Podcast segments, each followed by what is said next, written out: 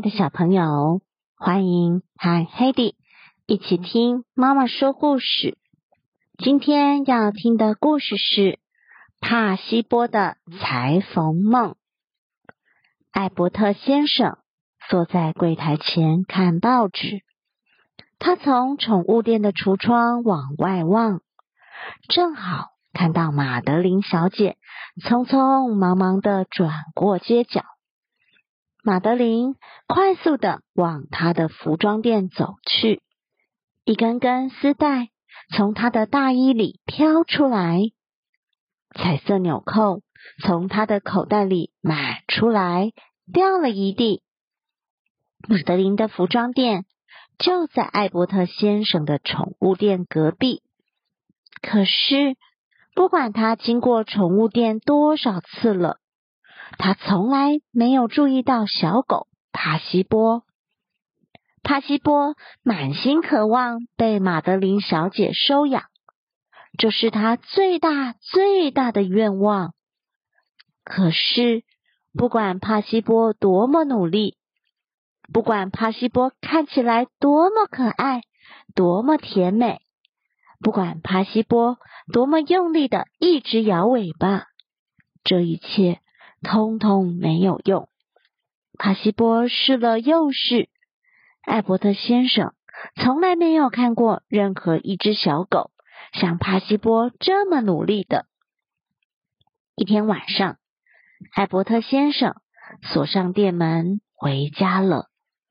宠物店里静悄悄的，路灯的光线从橱窗照进来，所有的动物。都睡着了，除了帕西波，他趴在那儿想着：为什么马德琳小姐都不注意他呢？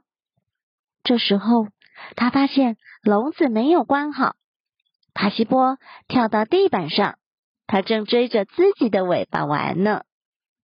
注意到墙上有个小洞，洞里有光线透出来，帕西波。看到马德琳小姐正在缝衣机的灯光下工作着，她拉出线头，折起丝带，她剪剪缝缝，布料飞得东一片西一片，到处都是。帕西波从来没有看过这么有趣的事情。马德琳小姐做好了，她站起来，戴上帽子，穿上手套。锁上门，走入夜晚。帕西波心里想：总有一天，我也会当个裁缝小姐，就像马德琳小姐一样。帕西波挤进小洞，钻到马德琳小姐的店里去。各种碎布、花边和羽毛散了一地，沿着墙，从地板一直到天花板，摆满了。成捆成捆的布料，还有老虎和斑马图案的布呢。缝衣机旁边还有一个木头盒子，里面都是各种颜色的线轴。帕西波有个好主意，如果马德琳小姐以前没有注意到它，现在一定会注意到它了。帕西波开始执行他的计划。整个晚上，他一直努力的剪呀缝呀。他坐在缝衣机前，把布料东转转，西转转。他把边边烫平，他把丝带和纽扣缝上去。天刚亮的时候，路灯熄了。帕西波已经快要完成了。他看着镜子里的自己，心里想。我看起来真是太棒了。那天早上，门上的铜铃响了起来。艾伯特先生走进店里。艾伯特先生心想：奇怪了，好像有哪里不太对劲呢。他没有注意到，和小猫咪坐在一起的是帕西波。帕西波戴着猫咪帽子，沙巴。绑了个蝴蝶结，毛茸茸的铁线做成的胡须往四处伸开，细细的猫尾巴东摇西摆。他穿着一套有斑马花纹的猫咪衣服。马德琳小姐匆匆忙忙经过的时候，看了帕西波一眼。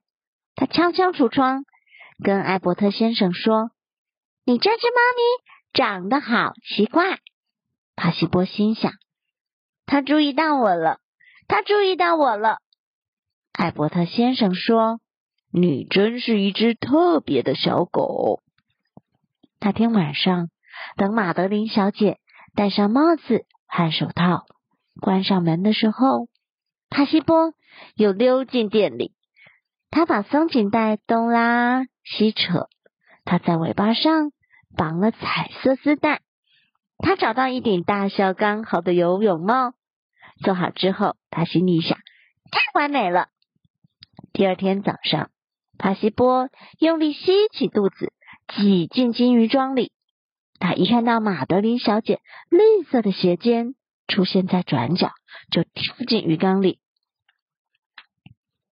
哈西波用力拍着尾巴，四只脚努力划水，水都洒出鱼缸了。小鱼们纷纷躲到水草里去。马德琳小姐说：“你的鱼快要淹死了。”说完就走开了。艾伯特先生把帕西波从鱼缸里捞起来。帕西波心里想：“他注意到我了。”帕西波越来越积极。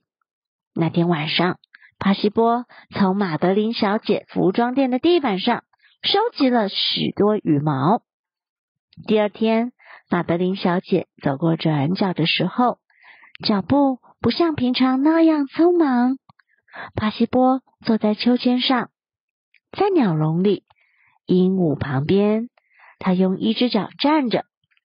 他穿着青绿色的羽毛装，鼻子上绑着橘黄色的鸟喙，身后垂着孔雀羽毛。马德琳小姐弯腰靠近橱窗，仔细的看。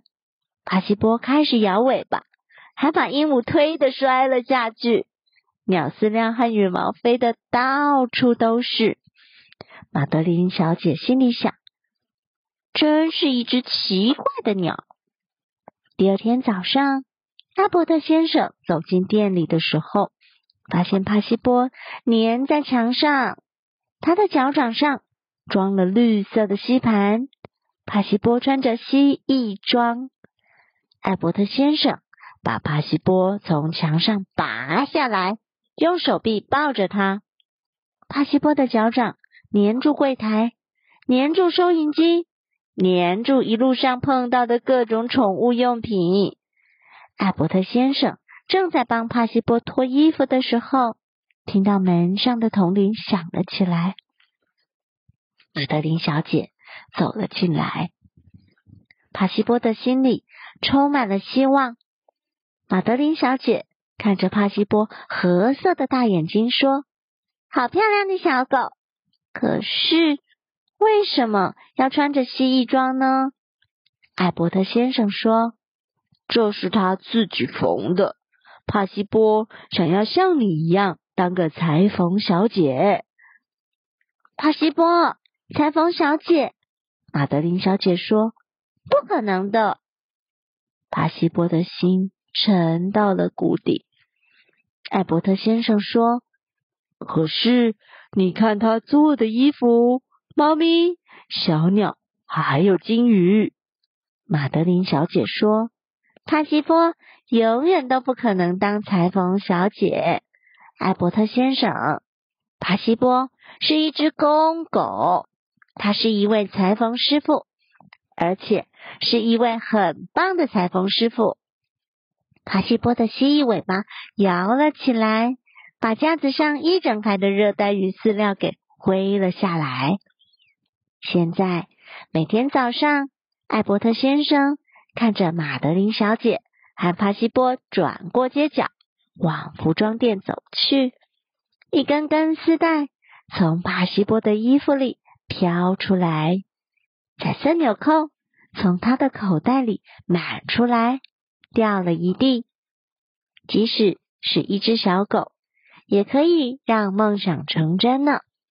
故事就说到这喽，晚安。